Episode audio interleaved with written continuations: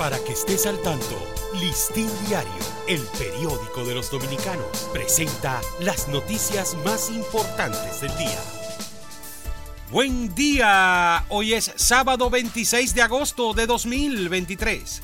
Padres y propietarios de librerías independientes se quejan por los altos precios de los libros de texto en la víspera de la apertura del año escolar.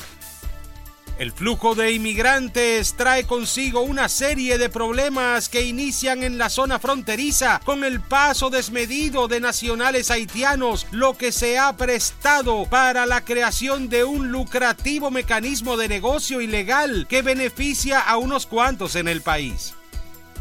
El Ministerio de Salud Pública inició ayer la búsqueda casa a casa de personas con fiebre, diarrea, vómitos y otros síntomas gastrointestinales en comunidades que fueron afectadas por inundaciones durante el paso de la tormenta tropical Franklin. El destacado neurocirujano dominicano José Joaquín Pérez saludó la propuesta del Listín Diario a realizar en el país un foro nacional sobre salud e inteligencia artificial y dijo que desde el punto de vista médico es una herramienta de apoyo en dos niveles.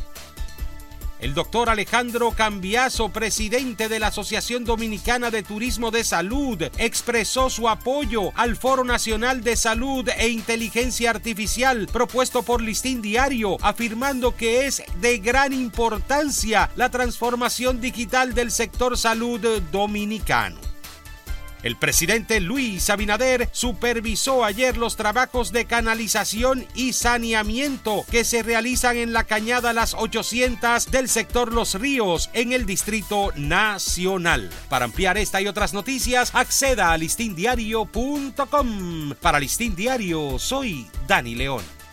Para que estés al tanto, Listín Diario, el periódico de los dominicanos, presentó las noticias más importantes del día.